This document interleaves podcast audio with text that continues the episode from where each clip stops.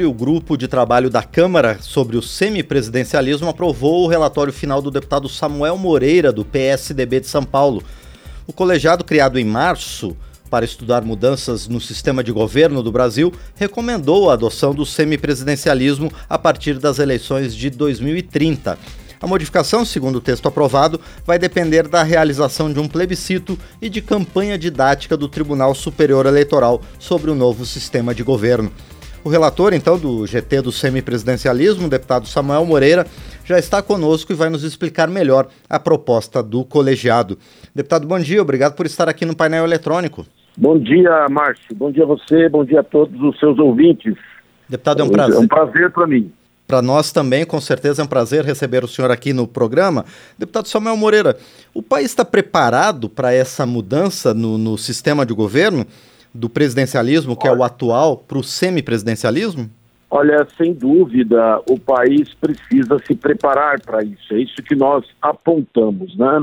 Na medida em que você possa ampliar, inclusive, o nível de debate, de consulta eh, à população.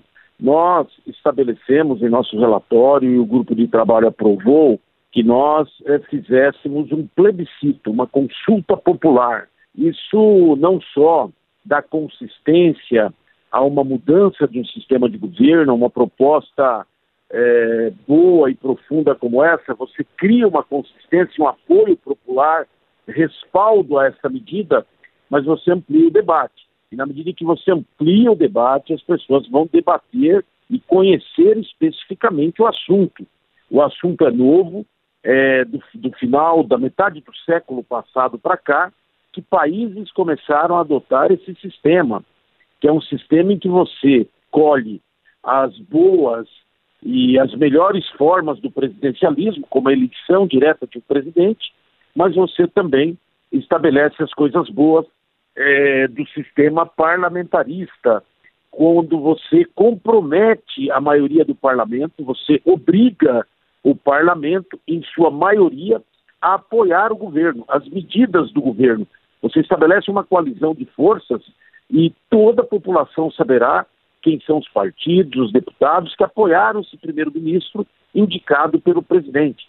Você divide também as atribuições, compartilha com o presidente da República. Hoje, o presidente da República é o responsável por todas as medidas administrativas, jurídicas, a execução do programa de governo, a função de chefe de Estado, das articulações internacionais, as relações comerciais, culturais, é, a defesa do país, tudo isso hoje está única e exclusivamente com o presidente. Há 133 anos que nós temos esse presidencialismo que está praticamente falido. É uma concentração de poder e de responsabilidades apenas em uma pessoa num país de dimensões continentais, um Brasil com 213 milhões de habitantes, um país imenso tudo concentrado na mão apenas de uma pessoa. Portanto, compartilhar com uma outra pessoa indicada pelo presidente eleito é, não, é, não é nada muito novo também, porque hoje o presidente da República já compartilha, por exemplo, com o ministro da Casa Civil, com ministros importantes da articulação do governo, ele já compartilha. O problema é que o presidente da República indica o ministro, mas ninguém sabe em que circunstâncias ele foi indicado diferente na medida em que ele indicasse e todos nós soubéssemos no parlamento quais partidos apoiaram, aprovaram esse primeiro-ministro. E você também dá responsabilidade para o Congresso. O Congresso Nacional hoje tem muita força.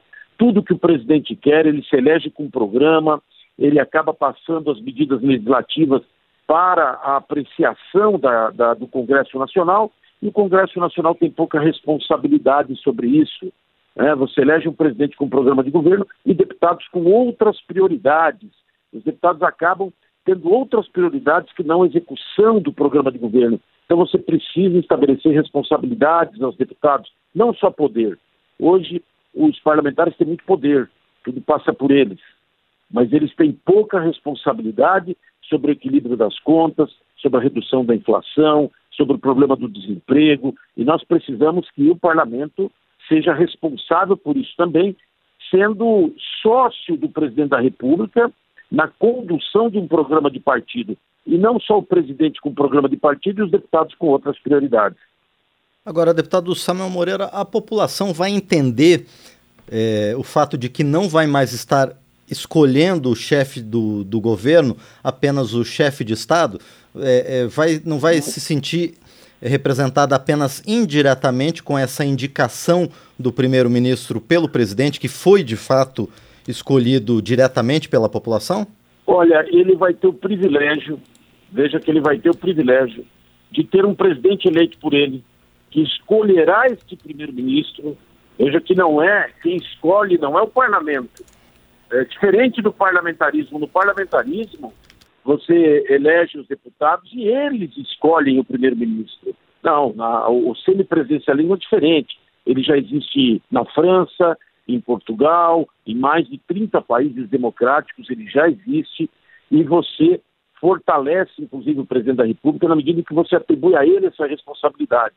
E também, quando você vota nos deputados, você vai estar dizendo ao deputado: olha, nós queremos que você nos represente na nossa região ou na, na, eventual categoria que ele representa, a corporação que ele representa, mas você vai ter que ser responsável também pelo governo. Você vai aprovar ou não, é, na nossa frente, a escolha de um primeiro-ministro pelo nosso presidente eleito. Então você está elegendo um presidente que hoje ele já nomeia, o presidente já nomeia hoje o gabinete de ministros. Quem nomeia é o presidente, continuará nomeando. Só que agora o primeiro-ministro com a aprovação do Congresso para que você gere essa cumplicidade do Congresso com a responsabilidade de governar. Você não pode ter um Congresso que ele decida o orçamento, mas não tem responsabilidade de governar perante o povo.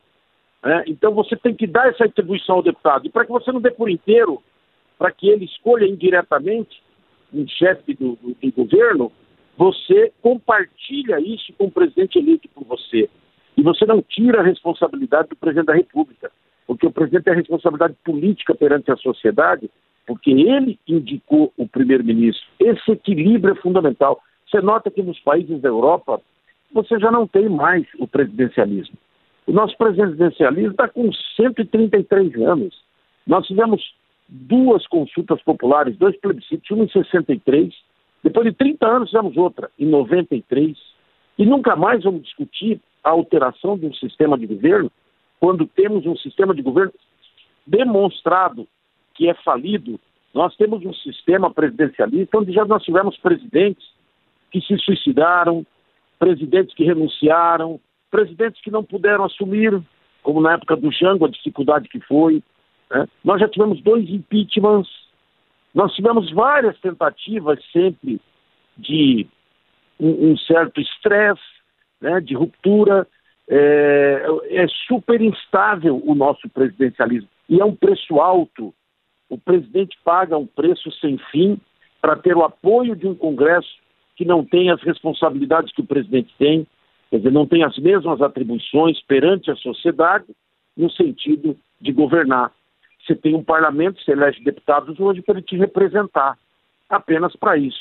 Então você elege é, deputados eleitos às vezes por corporações, que é legítimo que ele defenda aquelas corporações, enquanto ele tem que defender perante o povo toda a execução de um plano de governo. Agora, se ele é da base do governo, se ele está participando do governo, é natural que o povo saiba quem são, e é natural que o povo saiba que ele tem a obrigação de defender aquele governo ou trocar. E você também diminui as crises, porque um primeiro-ministro você troca em 48 horas.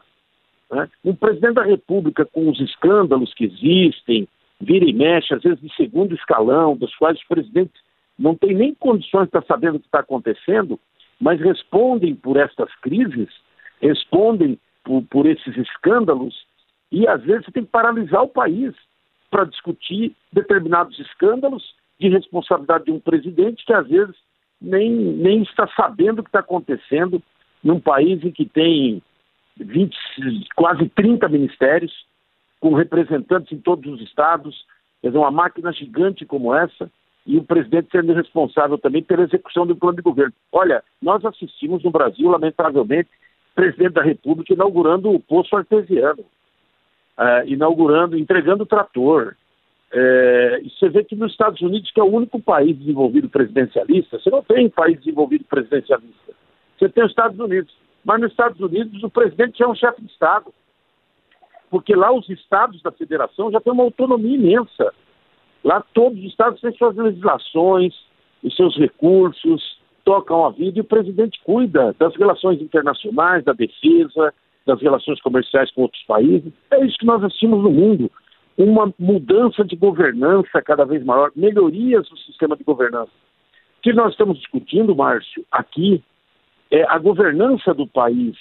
E hoje, nas empresas, em todos os lugares, as pessoas procuram modernizar a sua governança, melhorar aspectos importantes como transparência. Né? Você pega o orçamento, por exemplo, o orçamento elaborado pelo executivo. A palavra final é do legislativo. Né? Vai lá no, no Congresso e faz-se o orçamento que achar mais importante. E criando, inclusive, dificuldades, às vezes, para se governar. Por que não compartilhar, então, essa decisão? Fazer uma decisão em que as duas partes têm que se responsabilizar. Agora, quem é de oposição é de oposição. Ninguém está falando que o Congresso inteiro tem que ser responsável pelo governo. Não, mas a maioria tem que ter. Né? A base tem que ser responsável. E nós precisamos saber quem é essa base.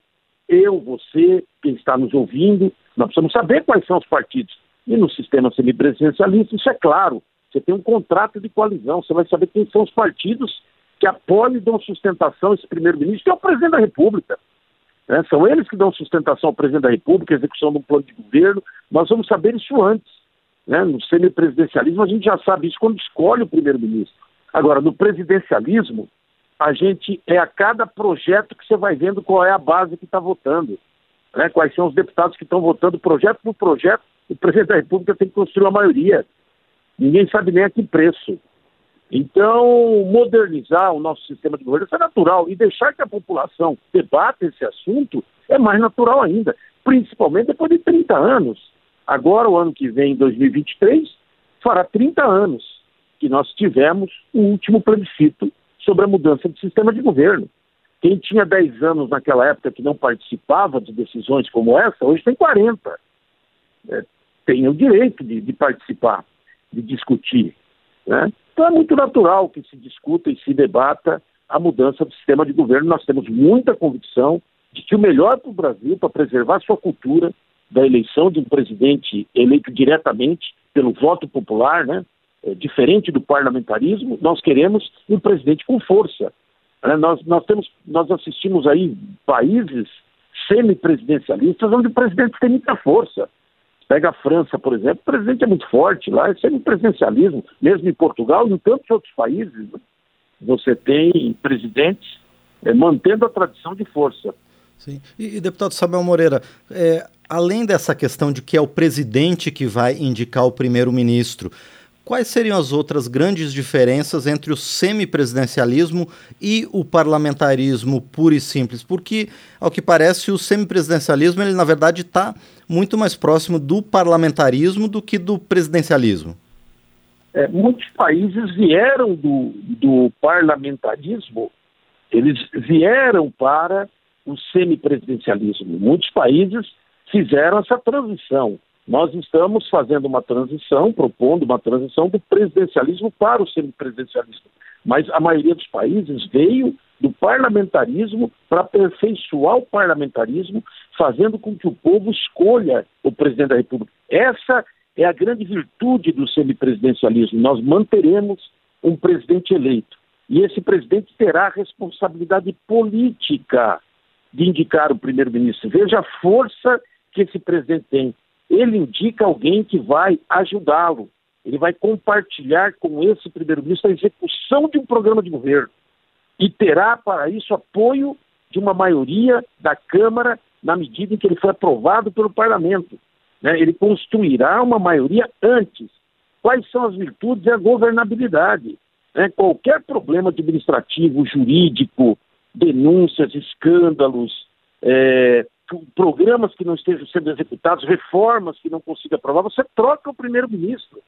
Né? Você cria uma maioria, troca o primeiro-ministro e aprova aquelas medidas que o presidente quer fazer, negociado com a Câmara antecipadamente. Né? Você já cria as bases. A virtude é a governabilidade, é a maior governabilidade.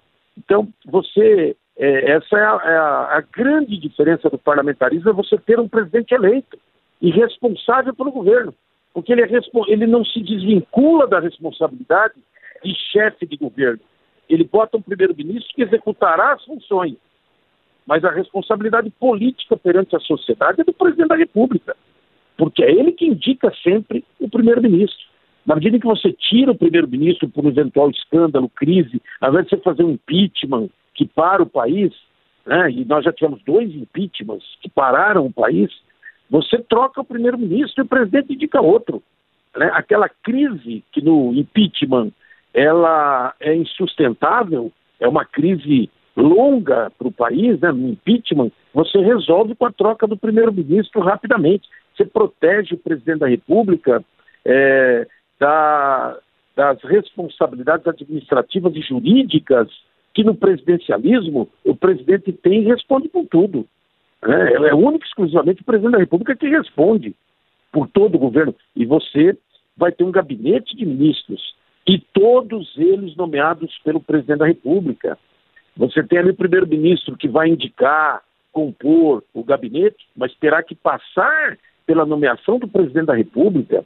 É, quer dizer, o presidente da República é quem nomeia todos os ministros, além de indicar o primeiro-ministro. É um presidente da República com muita força, só que ele compartilha com o parlamento, ele faz com que o parlamento seja obrigado a vir com ele, na medida em que aprova por maioria o primeiro-ministro. Então, a sociedade toda saberá nesse momento quem é essa base do governo, quem são os partidos que participam do governo, quem são os partidos que vão responder pelo governo, quais são os partidos que eu poderei, como eleitor, cobrar sobre a execução do governo, quais são os partidos de fato, quais são os deputados de fato que eu poderei cobrar pela execução do programa de governo, pela qualidade do programa de governo. Hoje no Brasil não se sabe. As pessoas falam centrão, mas ninguém sabe quem compõe o centrão, Márcio. Quais são os Sim. partidos centrão? É, quais efetivamente são? Quem são? Quem são os deputados? E muitos que se dizem base, em medidas mais difíceis, como pisos salariais, ou questões que o próprio governo queira segurar, não segura. Não segura porque o deputado não tem responsabilidade com o governo, ele tá, ele vai votando em tudo para não ter desgaste nenhum. É, os parlamentares vão votando em, em, todo tipo de gasto, em, em pautas, em bombas fiscais, né? É, que vão aparecendo, pautas bombas, vão votando em tudo, na medida em que o governo ele não tem é, os deputados da base de maneira clara perante a sociedade, né? quando a sociedade possa cobrá-los, não só o presidente cobrá-los pelo voto, e até, e até de que forma né, que você cobra o presidente, qual é o custo, né? isso tem sido debatido inclusive nos debates é, da, da eleição agora, né? como é que vai resolver a relação com o parlamento, um parlamento cada vez mais distante, cada vez com uma participação maior é, no orçamento, né, com emendas impositivas, emendas de bancadas, emendas de tudo que é tipo, emendas do relator, uma série de, cada vez tirando mais poderes do executivo e com menos responsabilidade, deixando a responsabilidade toda para o executivo. E, deputado Samuel Moreira, como é que vai ser a transição entre os dois sistemas de governo a partir do texto que o senhor elaborou no seu relatório?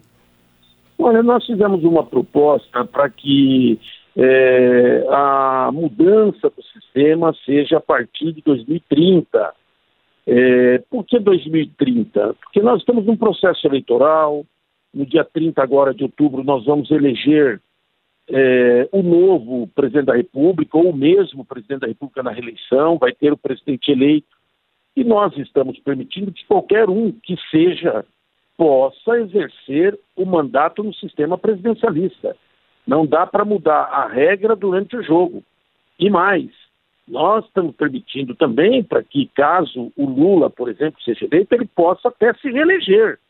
E ainda em mais um sistema, mais um governo no sistema presidencialista.